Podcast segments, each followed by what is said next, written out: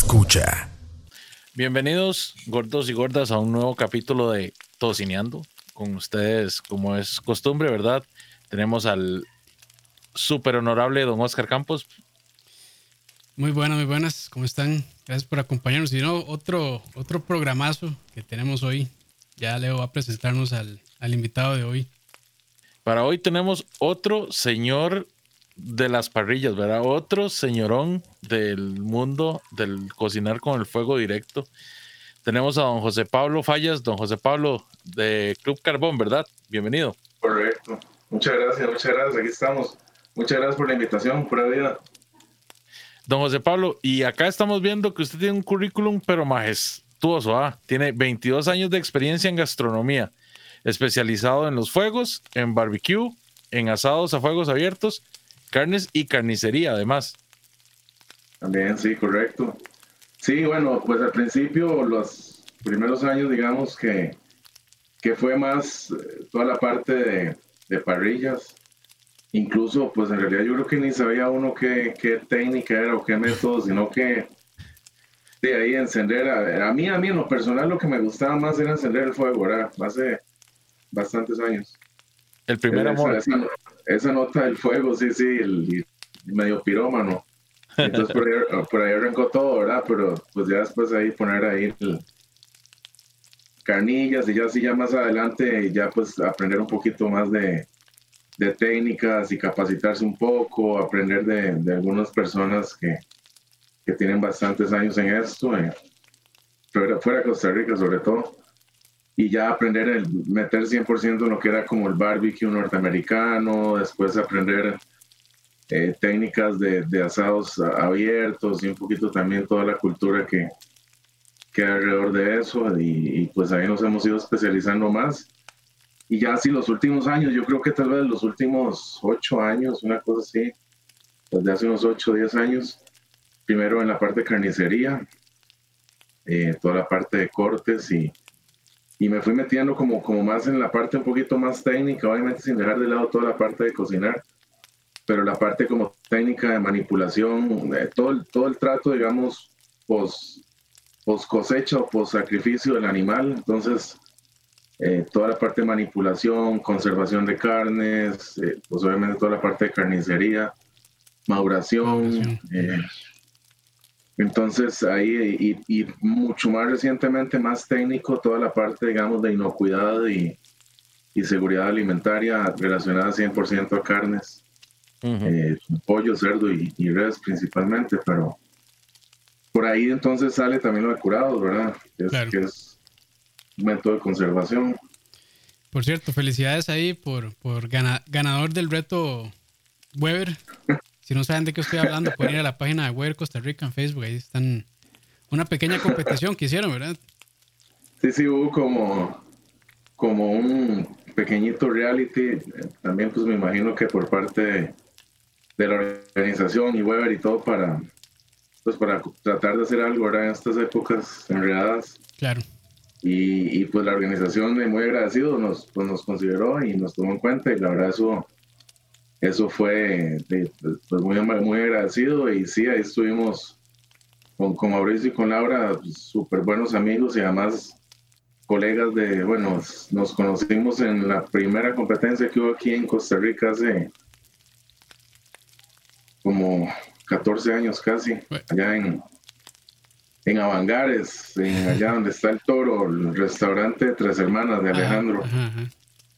Creo que no, no sé si estará allá todavía, pero pero sí, allá estuvimos, allá nos conocimos y, y, pues ahí estuvimos más que compitiendo y compartiendo, fue ahí un, qué bueno, qué bueno. un vacilón verlos y sí, y con la sorpresa de que me llevé el premio.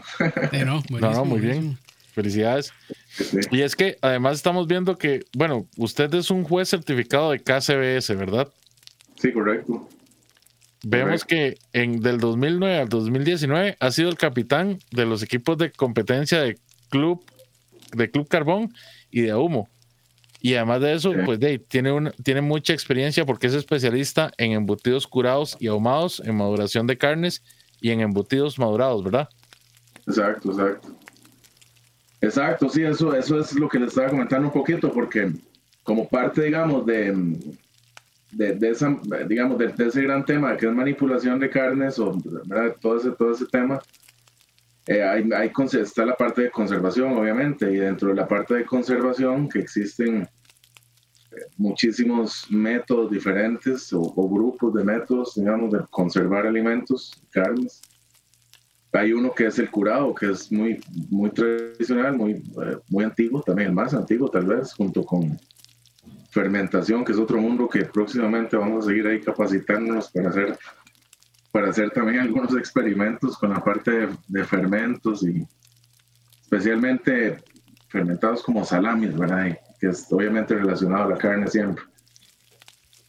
Eh, entonces sí, en, en, la parte de curados y ahumados es, fue muy vacilón porque pues ahí mientras me estaba capacitando me topé con esa parte que, que, al, que al mezclar esos dos métodos de conservación, lo que eran los curados con el ahumado, así es como se producían, digamos, no llamamos artesanalmente esa palabra, no me hace mucha gracia, pero de la forma más rústica o más tradicional, es como se producía la tocineta, el jamón ahumado, las chuletas ahumadas, los pastramis, ¿verdad?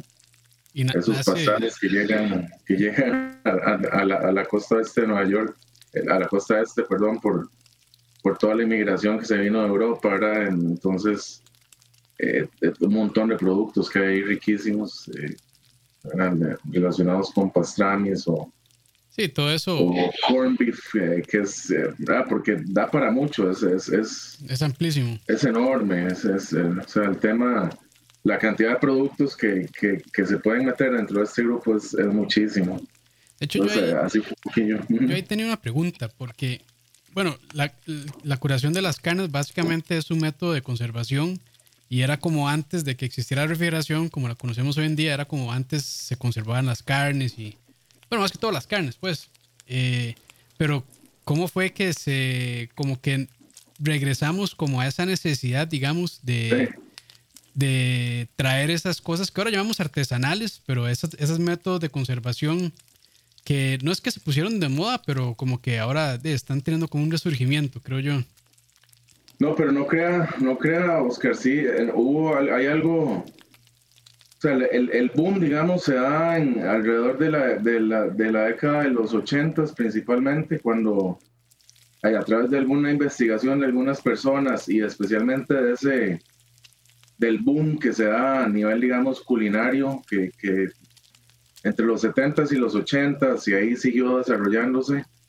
No sé si lo, lo recuerdan, bueno, ahí se da como, como un boom, eh, entonces empieza otra vez el surgimiento de, de los chefs, ya no solo como chefs, sino como, como rockstars, ¿verdad? Y ahora y empieza como todo ese, ese mundo a nivel de cocina y los Marco Pierre White y, Gordon Ramsay Michelin y realities y, empieza esa explosión con algunos canales y, y se vuelve aquello ¿verdad? Eh, con, bueno con algunos íconos ahí en, los, 90 y en los 2000 liderando ahí todo ese movimiento y va muy de la mano con eso ¿verdad? de hecho entonces eh, es el resurgimiento de algunos métodos de, de cocción que se utilizaban o de, o de conservación de alimentos.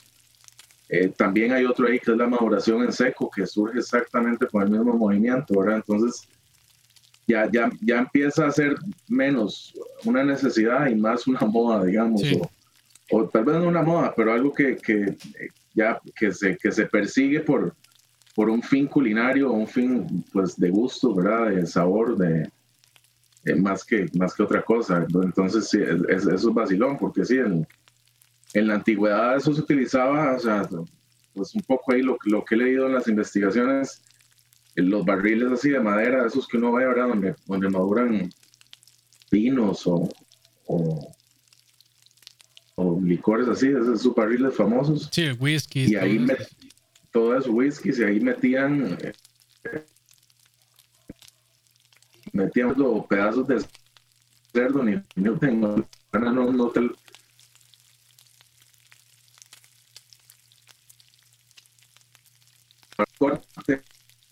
Creo que se nos fue un toque Pablo ahí. se está pegando un poquito.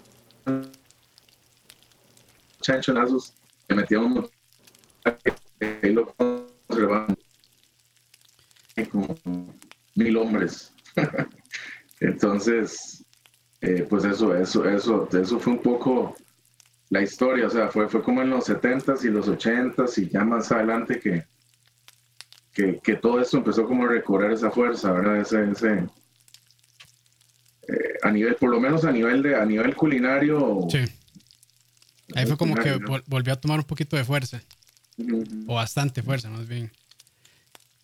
Y bueno, sí, claro, totalmente. Bueno, y, yo creo que, bueno, ahorita estamos hablando mucho de curados y todo esto, pero básicamente, ¿qué, qué, es, ¿qué es curar carne? ¿O cuál es el proceso para curar carne? ¿A qué queremos llegar con curar carne?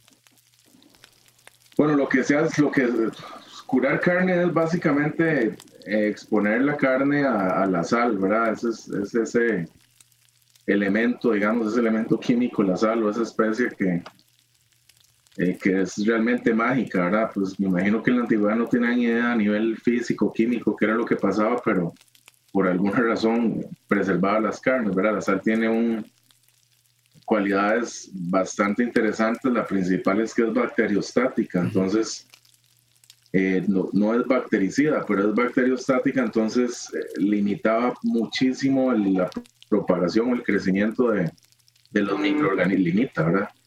El crecimiento de los microorganismos y, las bacterias en, eh, pues en todo, en realidad. Entonces, con el curado, exponiendo la carne a cierta cantidad de días o de tiempo, eh, permitimos que la sal actúe a nivel, pues a nivel, digamos, microscópico, a nivel físico, mediante una reacción física que se llama hidrólisis, porque entonces el, cloruro de sodio, al entrar en contacto con el agua, con el agua que tiene la carne, obviamente, crea una, bueno, así en términos súper sencillos, genera electricidad.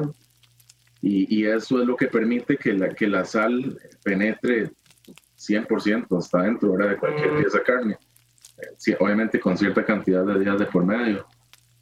Entonces, así en términos súper generales es eso, eso, eso, eso es el curado. Ahora ya tendríamos un producto curado que va a durar más tiempo. Ahí ya nosotros lo podemos, si, queremos, sacamos un bistec de la pieza de carne y lo ponemos ahí en el, en el sartén y nos lo comemos, ¿verdad? Pero, pero eso va a permitir que dure mucho más tiempo. Pero eso, eso es como la función o el beneficio en la antigüedad que estábamos hablando ahora.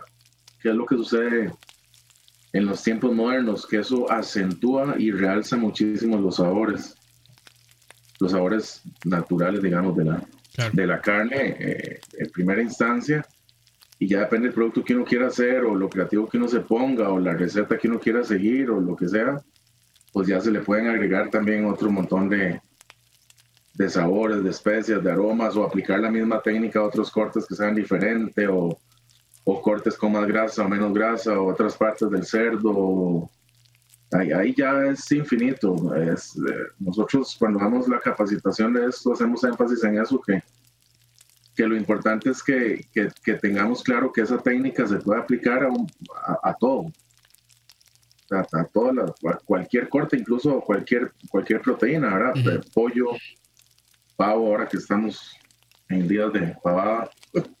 Entonces, eh, o lo, pues, lo, que sea en realidad. Entonces, eso es básicamente lo eso. A nivel físico y químico, ese es el principio activo que, que se da cuando hacemos un curado. Eso es, eso es lo que sucede. Además, ¿qué es lo que pasa? Que el agua, el, perdón, la sal tiene otras características. La principal es que, que mantiene mucho, mucho la humedad, ella absorbe la humedad. Entonces, si vamos a ver los productos terminados, van a ver que, que son súper húmedos. Entonces, el sabor mucho más eh, se realza el sabor de la carne, el sabor del cerdo, o sea, en una tocineta, si uno hace una tocineta, claro. Eh, pues hasta que el, y eso, bueno, cualquier persona que, bueno, ustedes se han hecho y prueban la tocineta que hacen y después la del supermercado. Adiós. aquí Campos es el, es el, el, ¿cómo es que llama? El carnicero oficial de nosotros. Carnicero. En, en todo escucha, entonces, él es el que experimenta mucho con eso. Don José, yo tengo una pregunta. ¿Qué tipo de carnes son como las idóneas para curar? Pues bueno, eh, sí es una, es una buena pregunta, digamos, yo creo que por tradición y, depende de lo que uno vaya a preparar, porque casi siempre el curado se complementa con algún otro método pues ya sea de cocción, como el ahumado, por ejemplo, o, o, incluso para hacer, para hacer dry cure, que es, que es el método de maduración de embutidos en seco, que es como similar al de la carne, maduración de la carne en seco, pero con embutidos, ¿verdad? Con embutidos como lo más tradicional, un jamón serrano o, un prosciutto, un capicolo, copa, esos embutidos italianos tradicionales.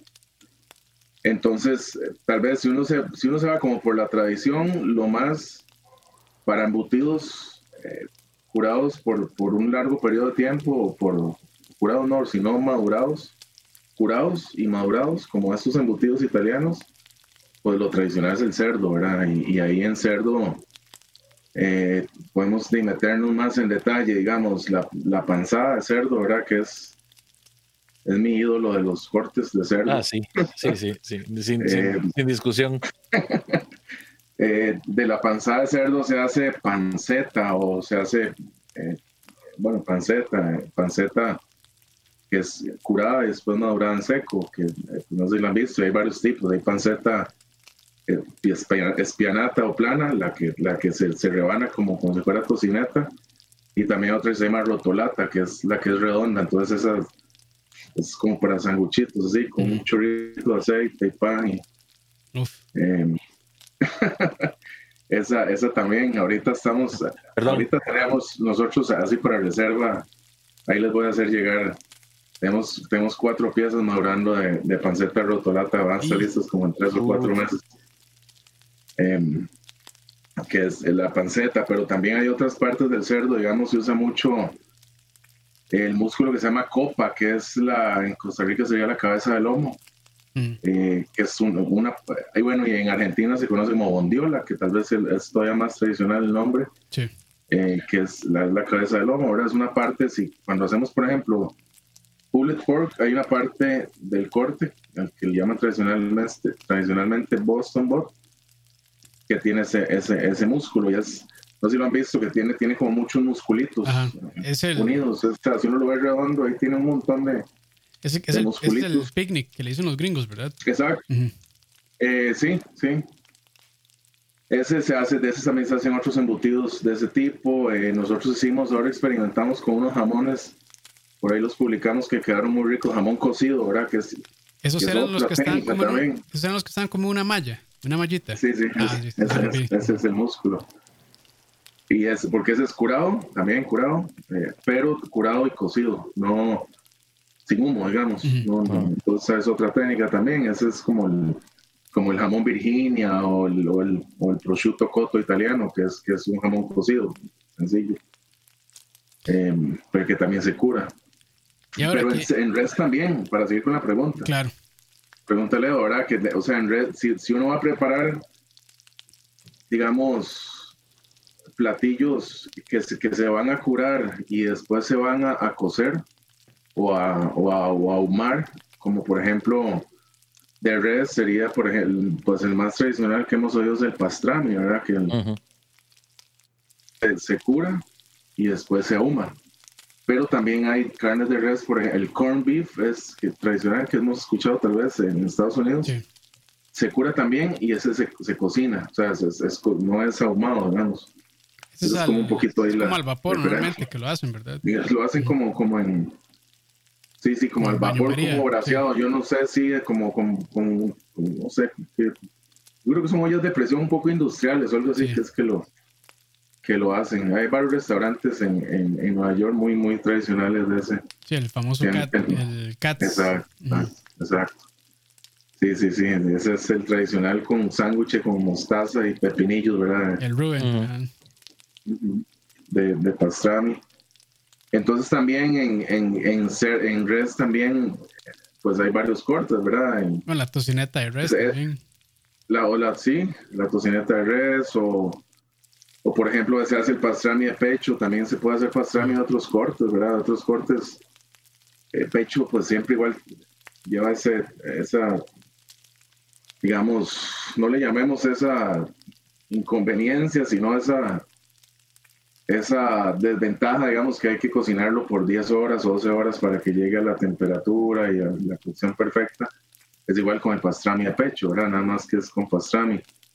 Entonces, por eso, bueno, hemos investigado y experimentado un poco los últimos años en otros pastramis de res, pero con otros cortes, que no precisamente haya que cocinarlos 8, 10 horas, 12 horas, ¿verdad? Sino, sino cocciones más rápidas, pero aplicando la misma técnica. Entonces ahí hemos salido con, con pastramis de, de, lomo ancho, por ejemplo, o el otro día hicimos un, un pastrami de colita de cuadril ah, también. Buenísimo. Sí, estuvo buenísimo. Y entonces ahí vamos, ¿verdad? También un poco experimentando con productos. Eh, algunos productos los, los, distribuimos en, en, algunos supermercados locales que se venden, en algunas carnicerías, algunos productos de esos, pero estos son como experimentos. Mm.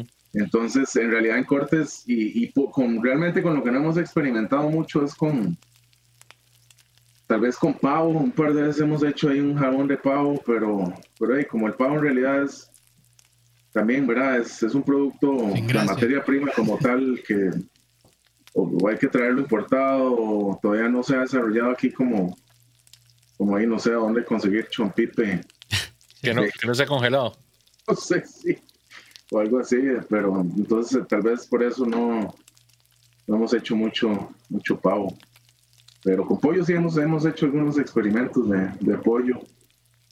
sobre todo el pollo, lo que hacemos mucho es que lo, lo dejamos como en, un, como en la misma salmuera unos dos o tres días el pollo entero, no, no tanto como para hacer un, un, producto terminado específico, sino como para cocinar el pollo entero, aplicando la misma técnica, el pollo queda muy rico porque queda como un pollo jamonado, ya cuando se cocina como uno lo quiera cocinar, entonces eh, también el, el, pollo también, también juega.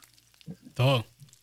Y si alguien, si alguien está en la casa y dice, ah, yo quiero este, aprender a, hacer este maduración en corte de carne, ¿qué herramientas necesitarían? ¿O, qué? ¿O no necesita del todo nada? O sea, como para pues, empezarle, ¿qué, sería recomendable? Bueno, para curar, para curar lo que se necesita principalmente es, pues en realidad una nevera. No necesitamos lo único que necesitamos controlado es la temperatura, ¿verdad? Y la temperatura la podemos controlar con la nevera. Ahí entra en juego algunos otros factores, ¿verdad? Porque si es una nevera ahí que se, la, que se usa para todo en la casa y, y la abre todo el mundo cada cinco minutos, entonces pues la temperatura y, y también van a haber cierto, un montón de bacterias ahí que no deberían afectarnos porque lo, cuando curamos, lo curamos o tratamos de que, esté, de que no esté expuesto al aire, entonces ya sea en una bolsilla vacía o, una bolsa Ziploc o un recipiente con una tapa bien, bien, pues bien, para que quede bien, bien, bien puesta. Pero, pero siempre existe, son microorganismos, ¿verdad? Eso, eso no es, no es como, como tener a los perros afuera de la casa, ¿verdad? Eso es complicado, pero, pero se puede, pero no, una nevera sin, sin los problemas el higiene normal, ¿verdad? La limpieza normal que, que se tenga que tener al respecto. Eh, y ahí se puede curar perfectamente. Luego, para madurar, eh, digamos, madurar en seco, me imagino que es un poco más la pregunta, eh, que es otro mundo, digamos, o para madurar, para madurar carnes hay dos métodos, ¿verdad? Madurar en húmedo y madurar en seco. para madurar en, Sí, ese es el curado. El curado, podemos, el curado podemos curar en, en, seco, que sería solo poniendo sal y las especies, y en húmedo, que es que siempre cura, que es, que es curar en, en un medio húmedo, obviamente con agua, en una salmuera. Esos son los dos métodos principales que existen para curar. Em, tienen, los dos tienen sus ventajas y sus desventajas. El, de acuerdo a nuestra experiencia, yo creo que el, el más práctico y más sencillo para aprender en un inicio sería el, el, método que es con una salmuera, que es más fácil controlar la cantidad de sal, más fácil controlar, etcétera, lo que queramos poner y más seguro. o, hay menos chance de que, de, que, de que se presente alguna descomposición o algún, o algún problema con la carne, ¿verdad? Porque vamos a dejar la carne ahí una semana, dos semanas en la refri como dicen aquí tradicionalmente, ahí al garete, ¿verdad? Lo que, esperando que todo esté limpio y que no, que no pase nada y que actúe bien el, la sal y todo. pero ese es el método más seguro. Es más seguro porque, pues obviamente, al meter la pieza de carne en, un balde, en un recipiente o en una bolsa, con toda la salmuera, toda la carne va a quedar sumergida. Entonces no hay chance eh, de que una parte quede, eh, que, quede, que quede sin que le llegue la sal. Entonces ahí se nos generarían microorganismos. Claro. es, la más sencilla. Eh, José, yo tengo una pregunta. Eh, con respecto a los, a los métodos estos, ¿verdad? De, húmedo y seco.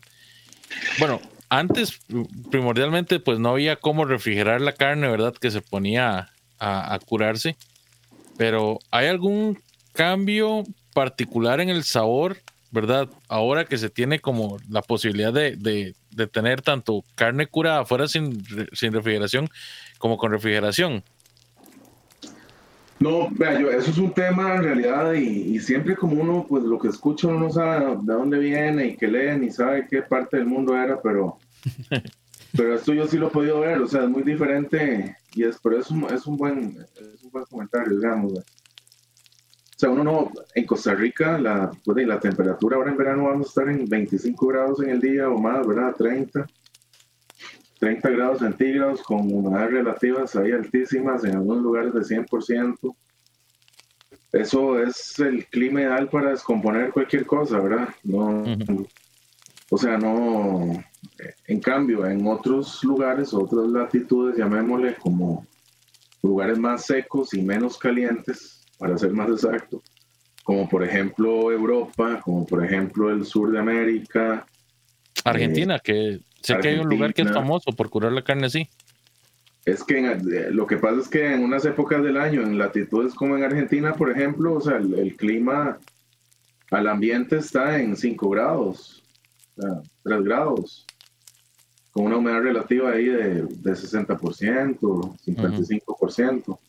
Ahí usted puede dejar lo que quiera afuera. De hecho, en Argentina hay una, una, hay una, digamos, una actividad, un evento culinario muy tradicional, ¿verdad? Que, es, que se llama la carneada, que hacen las familias o, los, o en el campo, que es muy tradicional, que es cuando se mata eh, a un cerdo, se cosecha un cerdo, que es la palabra ahora que se usa más, más romántica. se cosecha el cerdo y, y, y, ese, y es, pues obviamente es todo un evento, ¿verdad? El, el, el porque se hace todo porque no, obviamente no tienen refrigeradoras o no había refrigeradoras o no había donde, tradicionalmente donde almacenarlo. Entonces el, cerdo se procesa todo en el mismo día, ¿verdad? Todo, todo, todo. Entonces eh, lo que se hace normalmente muchísimo es chorizo y, salami, se hace muchísimo porque en realidad o sea, los cortes premium, llamémosle de alguna manera, el, el carreo, el lomo, como dicen allá, las piernas, se hacen los jamones, se curan y se ponen los jamones al aire libre, porque no porque el aire libre de Argentina, y esto es tal vez el punto primordial, el aire libre de Argentina es a 4 grados en unas épocas del año cuando hacen esto, por decir un ejemplo, ¿verdad? Entre 2, 3, 4, 5 grados. Bueno, en España también, con el jamón ibérico. En España, en Italia, en, en California, en Estados Unidos, incluso en algunas partes de México también. Incluso yo he escuchado de algunas personas que en Costa Rica lo han hecho, O sea, es complicado, pero bueno, pues habrá lugares allá arriba, no sé, en la montaña ahí, que, para que estén más fríos que, que, aquí en el área metropolitana, pero, pero es, es, un tema simple sencillamente de clima, ¿verdad? No, no es que incluso con la maduración, que es el otro proceso que les contaba, que es el en, en, latitudes, como estamos diciendo, como en España, Europa, en Argentina, uno nada más deja ahí el, el, la pieza de panzada ya curada y la guinda ahí en un lugar oscuro, ahí en la casa, ahí en un baño que no se use mucho, una bodeguilla, y, y, lo dejamos ahí tres meses, cuatro meses, y ya sale un producto, bueno, delicioso, ¿verdad? Pero si aquí hacemos eso en la mayoría de los lugares, pues lo que vamos a terminar es ahí con un pedazo de carne podrida en 15 días, seguro. sí, jalando moscas. sí. Vamos a aprovechar para mandarle, sí, sí. Vamos a aprovechar para mandarle un saludito a Isaac Salas de Humo Tropical, que por ahí nos está, nos está comentando en el chat. Saludos, y para, y para Oscar Roa, que nunca aprendió cómo dejar de utilizar la cuenta de Central Gaming en, YouTube.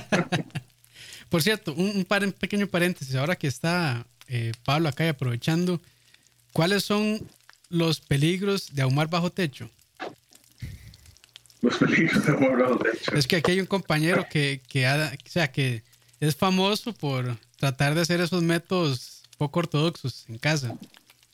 Y es el Bueno, es, este joven llamado si, les contara yo, si les contara yo las anécdotas así, bueno, en las aventuras que, que, que, yo he hecho intentado, intentado hacer, pues digamos, techo, sí, se le va a inundar la casa, ese es el único problema, el humo. Y si tiene vecinos así como, como arriba o abajo, especialmente arriba, se le va a complicar todavía más. No hay peligro. Pero, se puede tener un cuarto ahumado, ¿cierto? ¿ah? Sí, sí, si, si, le tiene, sí, si le, si le tiene un ducto ahí tal vez para que salga o algo. Sí, perdona, José, es que la falta de, de imaginación de algunos compañeros de aquí de, escucha es fuerte. Entonces. bueno, digamos, digamos. Ahí cuando, cuando, cuando aparezca en las noticias ahí, joven de Herediano, aparece muerto en su casa después de ahumar bajo techo, ahí ya nos daremos cuenta pero, que... Pero dicen que sabía riquísimo. Eso es lo bueno. Bueno, yo, yo muchos años viví en un apartamento Llegué a un apartamento, ¿verdad? En San José. Y de, imagínense, ¿verdad? Sí. Porque ¿de qué va a ser uno? Entonces, bueno, lo principal que usaba era, no tenía ni cocina al principio, lo que usaba era una parrilla de gas eh, mediana, mediana, digamos, ¿no? muy, muy tradicional aquí en Costa Rica. Sí. que que, y con eso lo y cocinábamos diario, En, esa parrilla. parece que no echaba mucho humo, pero nunca nos echaron el apartamento, pero, pero después también empecé a hacer unos experimentos, pues ya quería... ¿Verdad? Eso, eso fue hace 10 años o 15 años, tal vez. Y entonces lo que hacía era que me llevaba, me llevaba la chimenea y la encendía en, en el, en el parqueo afuera de los condominios del apartamento bajaba las gradas y encendía la chimenea y la ahí como 15 minutos y ya los guardas me conocían, entonces no había problema. Entonces la encendía, ya cuando estaba bien encendida, que no echaba casi humo, la entonces la subía con cuidado todos los cartones encendidos. Y todo el cenicero abajo. la golpeaba un toque ahí para que no, para que no echara chispas en el camino. Y tenía las, las parrillas, las kettle redondas tradicionales, ¿verdad? Que las tenía, las tenía como en... Por el apartamento tenía como un cuarto de pilas, ¿verdad? Que antes se acostumbraba y, ahí abría las ventanas, lo más que ponía, pa, ponía, y ahí hasta fotos les puedo mandar las puntas de Solomon, ahí he encontrado unas que ponía, claro, no, no le ponía mucho humo, porque entonces, igual ya cuando la parrilla se enciende bien, si está encendida, uno puede colocar un, pedacito de madera y, va a soltar humo, pero no va a ser en humo, ¿vale? O sea, que se, podía, se podía ir, yo me la jugaba, ¿verdad? Uno se la jugaba un toque pero, pero el que quedaba, quedaba delicioso, ¿verdad? Hasta el final. Qué, mal, qué mal cuando valían las ideas de Leo. Porque son buenas, maldito imberbe. Perdón.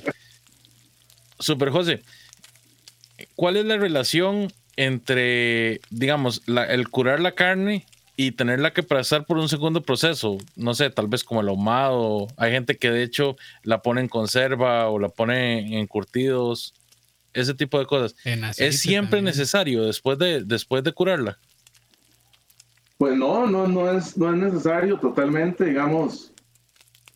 Yo he hecho algunos, por ejemplo, los chicharrones, a veces los chicharrones tradicionales fritos, ¿verdad? Los, yo, yo, yo, yo los salo antes, lo, o sea, lo curo antes, unos dos o tres días antes la, la panzada, siempre chicharrón de panzada, ¿verdad? Cerdo. La panzada es como el ídolo de la, de, la casa aquí, de cerdo. Entonces los curo y, y, lo parto en cuitos y, hago chicharrones así, no hay problema, ¿verdad? Normalmente lo que pasa es que cuando se complementan el, el curado con algún otro elemento, con algún otro método de cocción, se obtienen resultados geniales, ¿verdad? Eso yo no, o sea, eso eso es un hecho, ¿verdad? Entonces tenemos jamones ahumados, tenemos de la misma tocineta, pastramis y ni qué hablar, digamos, de los, de los productos de reserva o embutidos de, de reserva en, en, dry cure o maduración, digamos, de, de, largo tiempo, ¿verdad? Como, o sea, tenemos una pieza también de un embutido que se llama, lo hacen en la región de Lombardía, en Italia. Obviamente es como una imitación muy burda de ese motivo, pero humildemente, eh, se llama lardo y se hace de la, de la pura grasa espalda del cerdo, que los, los cerdos, por genética, los cerdos que se, se, encuentran ahora comercialmente o más tradicionalmente, o que tienen acceso la gente, por, por un tema genético, la, ellos han disminuido la cantidad de grasa que tienen, cantidad de, de carne, ¿verdad? Porque es como la moda. Nosotros obviamente apoyamos todo lo contrario, ¿verdad? Apoyamos que, que los cerdos y los animales tengan eh, pues, mayor contenido de grasa. Y ese embutido eh, es, eh, se cura, la grasa se cura, se cura un mes en seco, en, salazón, y después se madura seis meses. Y lo que queda es un cubo de, de, de grasa madurado, curado, que, que se come tradicionalmente con pan caliente, entonces uno lo que hace es partir como lonjitas y apenas uno las pone en el pan como una mantequilla. Mantequilla. sí, suena muy bien. sí, entonces, entonces hay productos, hay productos, hay productos eh, pues eh, maravillosos, ¿verdad? Cuando, cuando se complementan así las cosas. Eso que mencionaste de casi se me olvidaba de, también como fermentos, ¿verdad? Un poco, que es también como mezclar un poco, que en Costa Rica, bueno, yo lo he comentado con algunas personas y todavía no he logrado encontrar como referencias, pero sí he visto que en otros países y especialmente, y tengo muy claro también una experiencia en, en Francia, que es súper popular encontrar la carne, esos encurtidos o como encurtidos, como decimos aquí en Costa Rica, en los frascos así de vidrios, entonces uno ve la, y las, se ven comercialmente las carnes o los pedazos de carne. Como ven, es un toque de desprecio, ¿verdad? Se, se veía súper desagradable. O sea, pero, pero es un método, ¿verdad? Es, es, y se hace y se consume. No estamos acostumbrados aquí, pero se veía horrible, ¿verdad? Horrible. O sea, terrible. terrible. yo no me puedo imaginar cómo abrir el frasco y sacar así los de uno.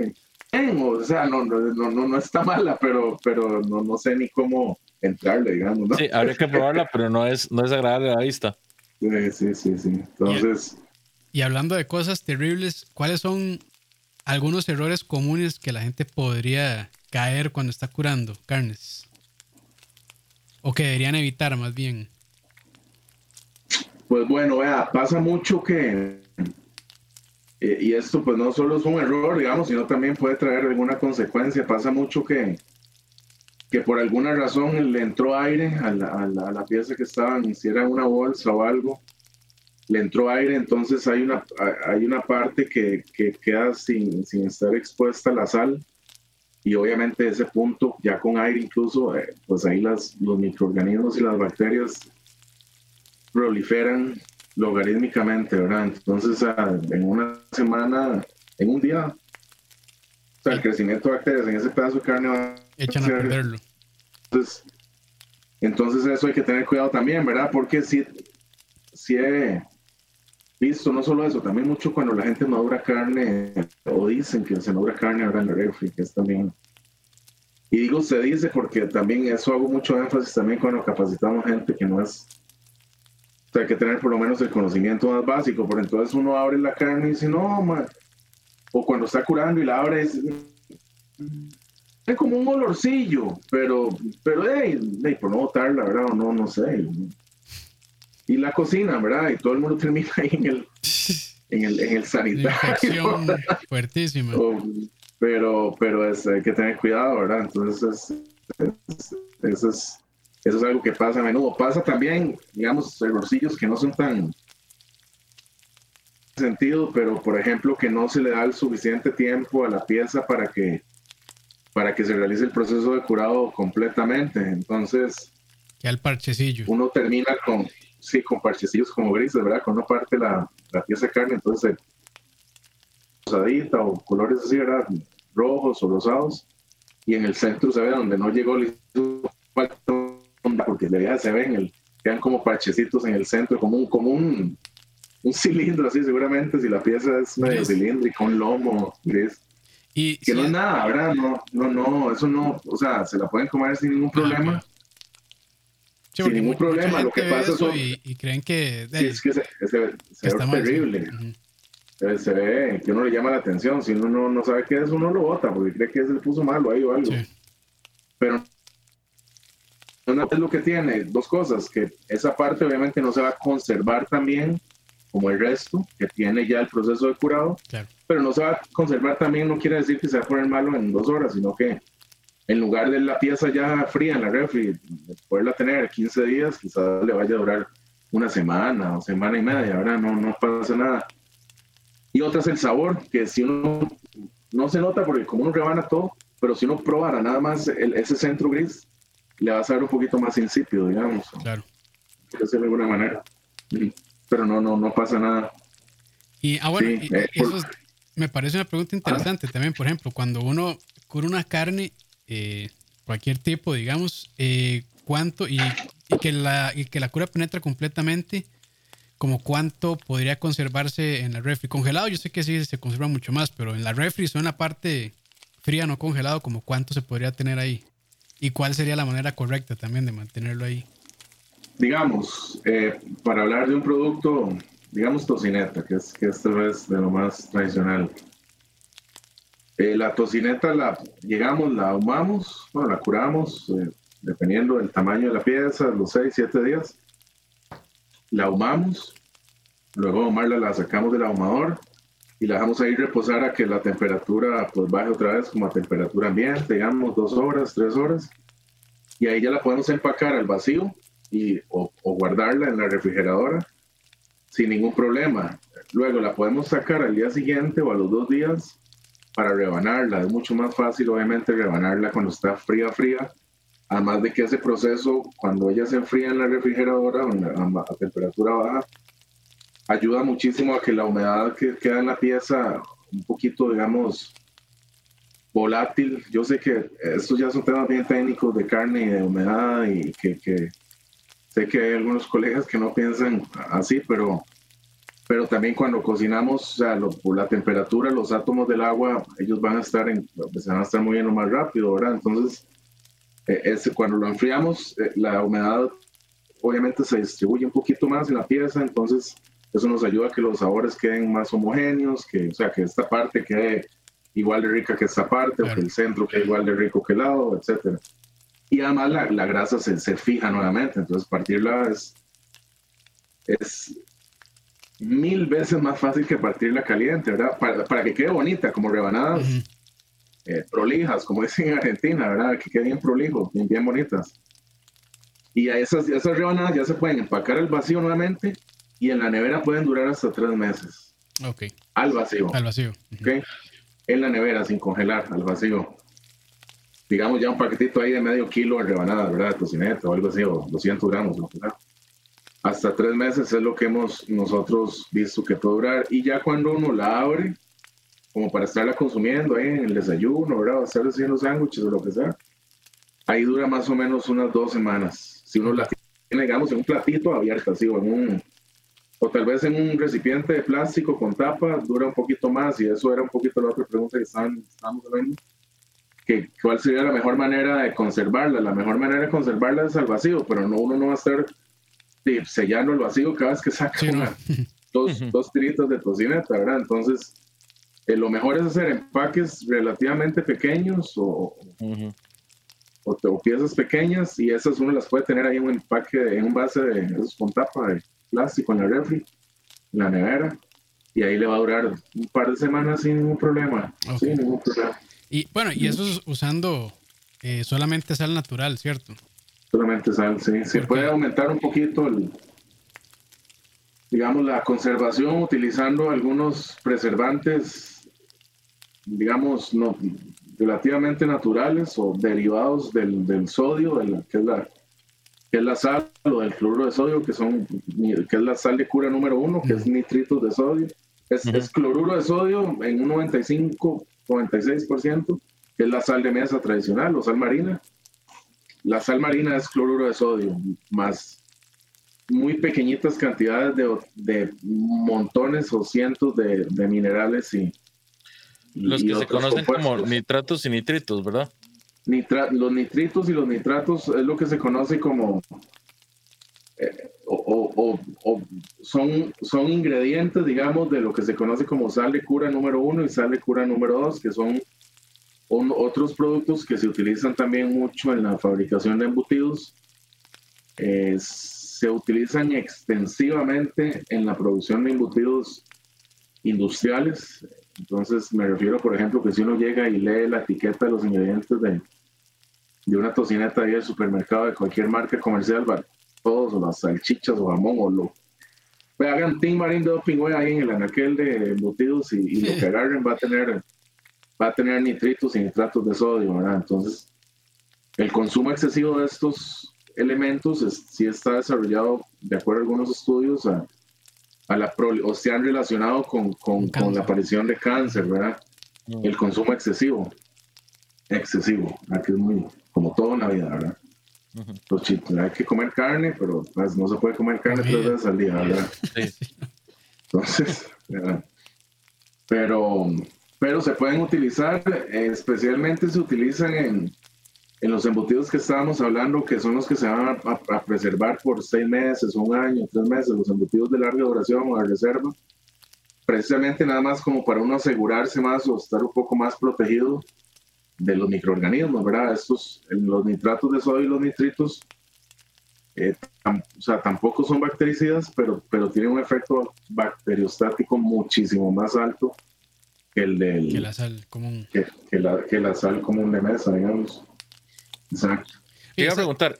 Dale, Ah, bueno, perdón, dale, dale, Campos. No, y hablando de la sal, entonces aquí podemos usar, eh, bueno, ¿cuál es la sal recomendada? Dejando de lado, digamos, la sal de cura y esta, sino la sal común y corriente, ¿cuál sería la recomendada? Sí, bueno, vamos a ver, con la sal, en realidad lo único particular que la sal debe tener es que tratamos de que, no, de que la sal no tenga aditivos. Eh, hemos visto también que, que esos aditivos, y lo hemos tratado de, de, demostrar con algunos datos y estudios, los aditivos que se usan en Costa Rica, por ejemplo, como, como el flúor y el yodo, que es, eso es por, por regulación del país desde los 70 o algo así, me parece. Eh, esos, esos aditivos, digamos que eh, detienen la eh, o, retrasan la efectividad del proceso de cura. ¿En qué sentido? En que, en que, en que el, cloruro de sodio, la sal, no, no penetra de la misma velocidad que penetrara si no estuvieran esos aditivos en, en las fibras musculares. Entonces, igual, no es que no sirve ni que no se puede usar, sino que probablemente vaya a durar más días para que se dé el proceso completamente. Okay. Entonces, sales vírgenes, o que se puede llamar sales vírgenes, como, pues, eh, bueno, la sal kosher es la sal virgen, digamos, más tradicional, pero, pero, sea, que es, no, no es que tiene que ser kosher ni mucho menos, o sea, nosotros usamos una sal que produce, que produce Saltier, una empresa acá nacional que produce sal eh, igual rústica o artesanal, secada al sol 100%, entonces beneficios y se desarrollen todos los minerales y etcétera, que se en un proceso rústico que es sal marina, No, no, es, no, es tampoco nada, nada del otro mundo, ¿verdad? Pero es sal marina tradicional 100%, sal marina virgen, cosechada artesanalmente. En un, proyecto lindísimo, ahí les hago el anuncio si tienen la oportunidad de ir a ver cómo se cosecha la sal.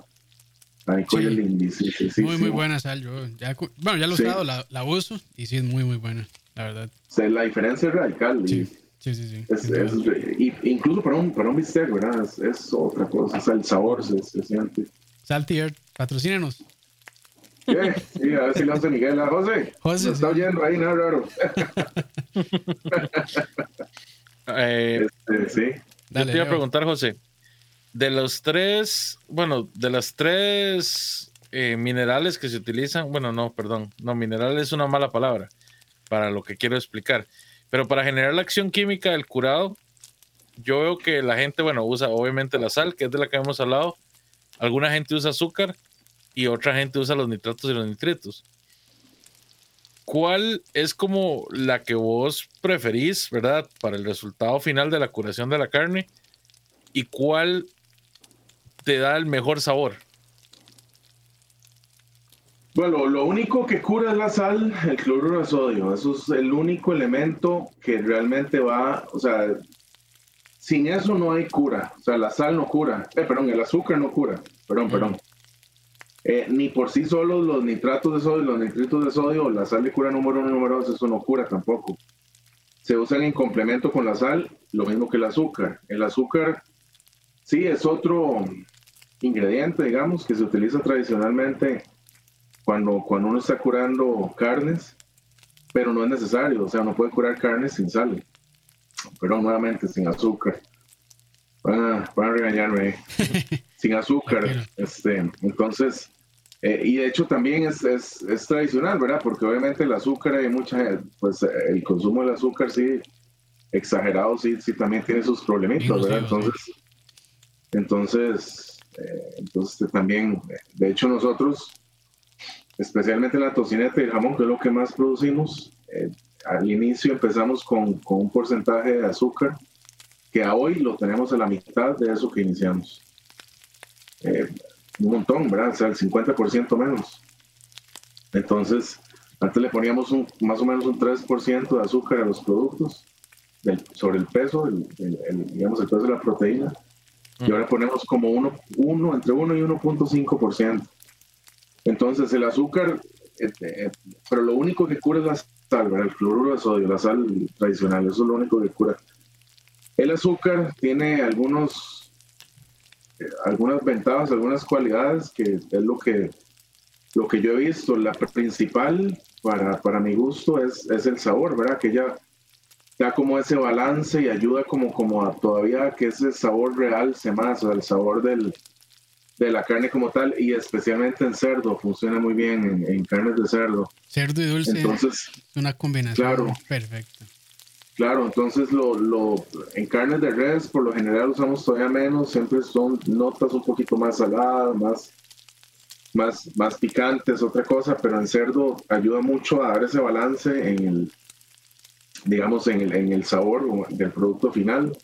Entonces no lo hemos eliminado del todo por lo mismo y además eh, además, el azúcar es, es, el alimento de algunas bacterias también, ¿verdad? Algunas bacterias buenas. Bacterias buenas que, que sí queremos que, que, estén en la carne, sí queremos que, que trabajen, sí queremos que estén ahí vivas eh, durante todo el proceso del curado e incluso si después hay maduración posterior, son importantísimas, ¿verdad? Eh, especialmente en fermentos también, que es lo que sigue. Ahí después, dentro de un año, dos años, hacemos un programa de fermentos. ¿sí? Comiendo salami y todo. Qué bueno. excelente, excelente. Porque el azúcar, el, azúcar es el alimento, ¿verdad? De, la mayoría de, esos, de esas bacterias y esos microorganismos, entonces también nos aportan, nos aportan, pues, nos pues aportan al sabor ese, ese, ese, no sé, es una palabra que en ningún, bueno, como ese funkiness, ¿verdad? Como ese, ese, hay, hay un saborcito interesante, especialmente cuando la carne se madura que que también andamos buscando. Eso es con el azúcar, con respecto al azúcar. Y siempre utilizar productos lo menor procesados, lo menos procesados posibles. Entonces, azúcar o azúcar integral, la más integral que podamos encontrar ahí. La cruda esa que llaman. La cruda, la más cruda, la cafecita, cafecita, grano, grano grueso. esa, es la, esa es la que usamos, que tiene menos, menos proceso, menos, bueno, etcétera. No está refinado ni nada de eso. Y por cierto, hablando de eso, ¿cuál sería una, por decirlo así, una salmuera base o básica para iniciar a curar? Como una, una recetita así ah, bien, bien sencilla. Claro, claro, claro. Digamos, para, para cerdo en general, eh, incluso puede ser tocineta o puede ser jamón de lomo o jamón de, de posta. Pueden utilizar, pueden utilizar sal a un 3% del, del peso de la proteína eso, eso es, bien neutral, digamos, bien medio o mal, como dicen en Estados Unidos. O sea, no, no, se va a sentir más bien un poquito no tan salada, con 3%. Ahí pueden probar, después le pueden poner 3.5 si quieren. Azúcar, 1% de azúcar.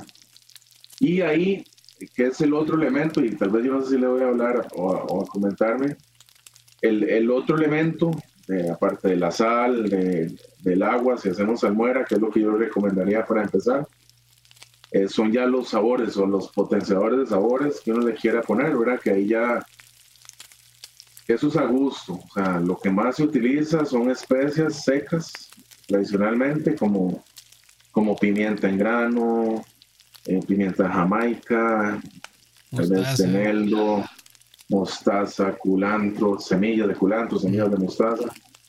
Eh, bueno, ahí laurel, anís, canela, clavo olor, ajo. Eh, ahí ya es realmente es a gusto. Eh, tal vez una receta para seguir ahí como con la receta. pues yo le pondría tal vez un poco de pimienta al gusto, unos granos de pimienta, digamos, para un kilo de carne, una cucharadita de pimienta, una cucharada de pimienta en grano, una cucharada de, canela aproximadamente, canela en astilla, eh, hablando de cerdo tal vez, eh, de moscada, un poquito de mm. moscada, ajo, también el ajo se puede usar o machacado fresco o en hojuelas, el que es como deshidratado, mm.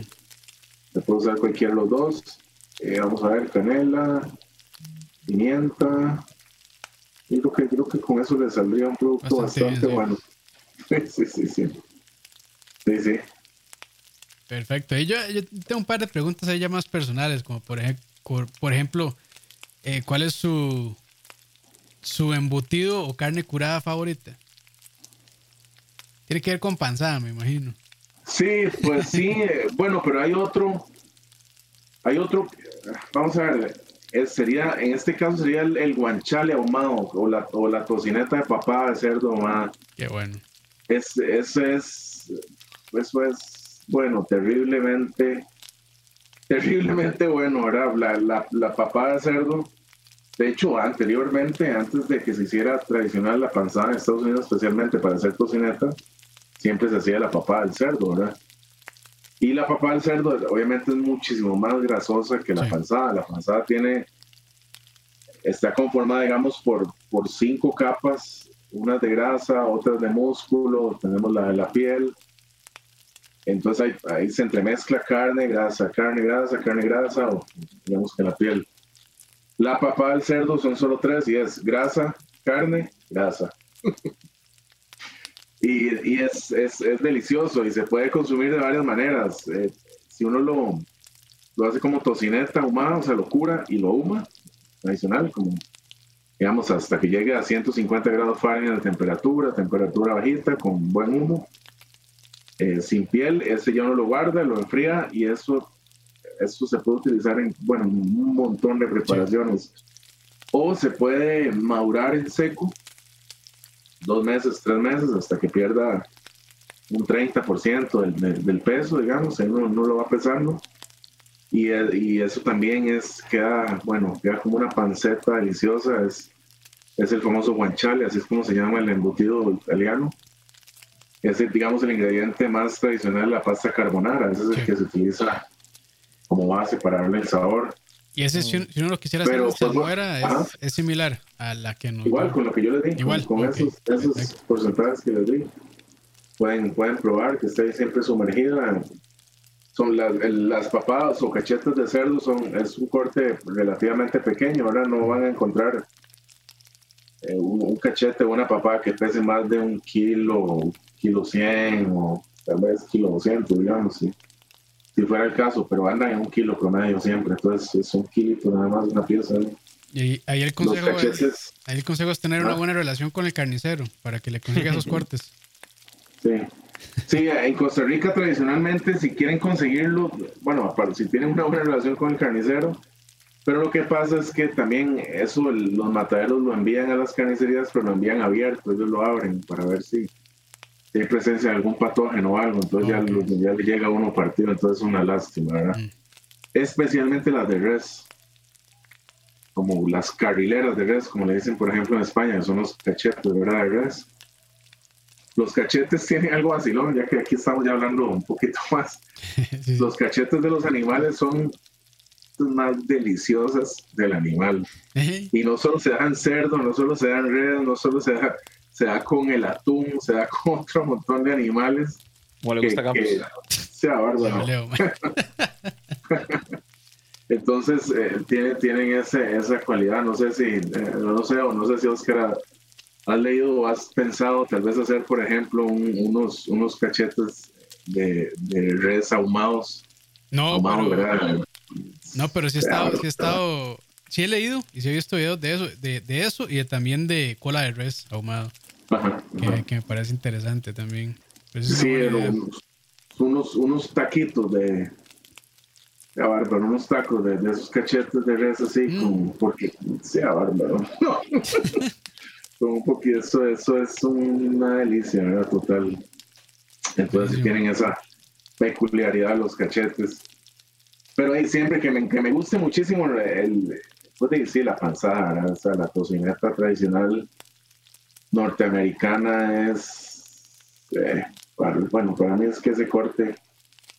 Es tan versátil, tan versátil y, uno lo puede hacer de tantísimas maneras diferentes, ¿verdad? Que, que, realmente es, es, si locura y hace tocineta, que con la tocineta hace sándwiches, la tocineta no la puede, otra receta ahí también para, para, para la gente, la tocineta uno la puede, la puede caramelizar o confitar, es la palabra correcta, entonces si uno la deja en, en, en azúcar, digamos, en la nevera, con, un poquito de algún líquido, como algún licor, tal vez, como ron oscuro, por ejemplo, eh, y con bastante azúcar, y uno la deja uno o dos días, y con bastante azúcar, uno la deja uno, y casi que la va a subir la tocineta, y después uno las, las cocina a fuego indirecto en la parrilla, a fuego indirecto, las va sellando ahí a fuego directo, pero suave, y la saca y quedan, ya quedan como confite totalmente, ojalá un corte grueso. Entonces lo que queda es como un confite de tocineta que, que se quiebra así como si fuera bueno. Sí, Leo una vez nos hizo, ese es buenísimo. Sí, Lo malo es que usó, es Lo malo es que usó tocineta cinta azul. sí, porque lamentablemente los comensales tampoco meritaban como que fuera a buscar. Qué bárbaro, Leo. no, también hay un toque que uno puede hacer si uno no, pues obviamente no, no, no, tenía planeado lo que sea para hacer la tocineta en la casa. Eh, si uno va al súper, depende del supermercado, eh, en la parte de donde tienen el queso y los embutidos, pero como a granel. Ahí tienen las piezas de tocineta completas, igual, tocineta comercial, pero están las piezas completas, entonces lo que uno puede hacer es pide que se las rebanen, ¿no? Entonces, exacto, uno las pide bien gruesitas. Por la que ya viene en paquete, viene muy delgadita, esa casi que se le deshace ahí en la parrilla. Sí, sí, ese es el problema, que ha hecho un cartón. sí, sí, sí. Pero uno la pide más gruesita, entonces le funciona riquísimo. Eso es un ingrediente. Estamos hablando del, del, del evento eh, este que, que, tuvimos eh, el agrado participar y la invitación por parte de Natasha y toda la gente de eh, yo utilicé en el postre, nos dieron, nos dieron tocineta canadiense, que, es, en realidad es, tocineta de espalda, es el, como el nombre correcto, que es, que, es, que es como jamón de lomo, tocineta de lomo, de lomo de cerdo. Y yo hice ese proceso, yo la, la, confité, obviamente en media hora, ¿verdad? O sea, así, tipo flash, ¿verdad? Sí, sí, sí, pero igual con buen ron y con buen azúcar y miel y todo, y, funcionó, funcionó bienísimo. Lo que hice es que no me, no, me dio no me dio chance de hacerla a fuego en directo, sino que la hice a fuego directo, ahí el sellado. Sí. Eh, bravo, pero, pero la puse así encima, ahí se ven las fotos que pusimos y, quedó, pero buenísima, buenísima. Entonces, para postres es un ingrediente ese riquísimo. Esa, esa cocineta así como Leo, ¿alguna otra pregunta? Ah, bueno, tal vez, ¿por qué no nos contás un poquito más sobre qué es el Club Carbón? Ah. Ajá, ajá. Bueno, vea, Club Carbón nació hace igual, hace 14 años o 15 años que fuimos allá a Guanacaste a competir. Eh, bueno, como, como decimos aquí en Costa Rica, literalmente en una mesa tragos ahí con un grupo de amigos y eh, buenos amigos. Eh, y, y que hay, que hay un, ven esta vaina, hay un anuncio y una competencia, y una competencia, y nosotros jugábamos de que cocinábamos aquel montón, ¿verdad? En la parrilla. y, y, y, el, lo que, y, y, nació, Club Carbón nació ahí porque había que ponerle un nombre para inscribir el equipo, y había que ponerle un nombre, y eh, no sé, hablando, y se nos ocurrió ponerle ese. No me acuerdo, la verdad no me acuerdo ni por qué exactamente. Este, le pusimos ese y, el equipo de competencia finalmente siguió llamándose de esa manera. Después, después, como crecimos y también teníamos un segundo equipo de competición, en algún momento que se llamaba Humo o, teníamos o nos digamos, para hacer dos equipos en las competencias, entonces hacíamos dos, pero Club Carbón pues siguió siendo, digamos, como, como la marca. Eh, por ahí tenemos algunos planes para, para, como para hacer un relanzamiento de una marca, igual seguir con Club Carbón, pero, pero con otra marca aparte, pero que Club Carbón se quede como con la parte del equipo de competencia y un poquito como como, como pues, eh, de, como, como un club, digamos, o lo que hubiera sido un club hace 20 años o 15 años, eh, nada más que ahora, pues en las redes sociales, ¿verdad? Que, es lo que, lo que ahora. Y, eso es en realidad Club Carbón. El Club Carbón es nuestro equipo de competencia y es, también una marca o la marca con la que eh, pues tratamos de, de, darle el impulso ahí a, a, todo lo que andamos haciendo y, y, un poquito eso. Entonces, eh, eso es Club Carbón en realidad. Y si quisieran. ah, bueno, perdón, dale. No, y si quisieran eh, adquirir, digamos, eh, productos de Club Carbón, ¿cómo harían? Ahí nos localizan, claro. Ahí nos pueden localizar en, en, las redes. Ahí están los números de celular y, con muchísimo gusto ahí, ahí coordinamos. Para que dejen de lado al, al Cienta Azul. Sí. sí. Ustedes trabajan bajo pedido también casi siempre tocineta y jamón siempre hay un stock ahí importante porque pues ya ahora se pide bastante. Ahora tenemos ahí algo, sí, exacto, se está, se está moviendo, está moviendo un poquillo más, entonces siempre tocineta y jamón, que son como los dos productos que más se, se mueven, siempre tenemos, siempre tenemos, pero si ya hace algún producto ahí medio más especial, tenemos un cliente, por ejemplo, que le el guanchale, tenemos un cliente eh, que, que nos compra una vez al mes nos compra cuatro o cinco piezas, o sea, cinco, cinco cachetitos, digamos, o cuatro o cinco cachetes.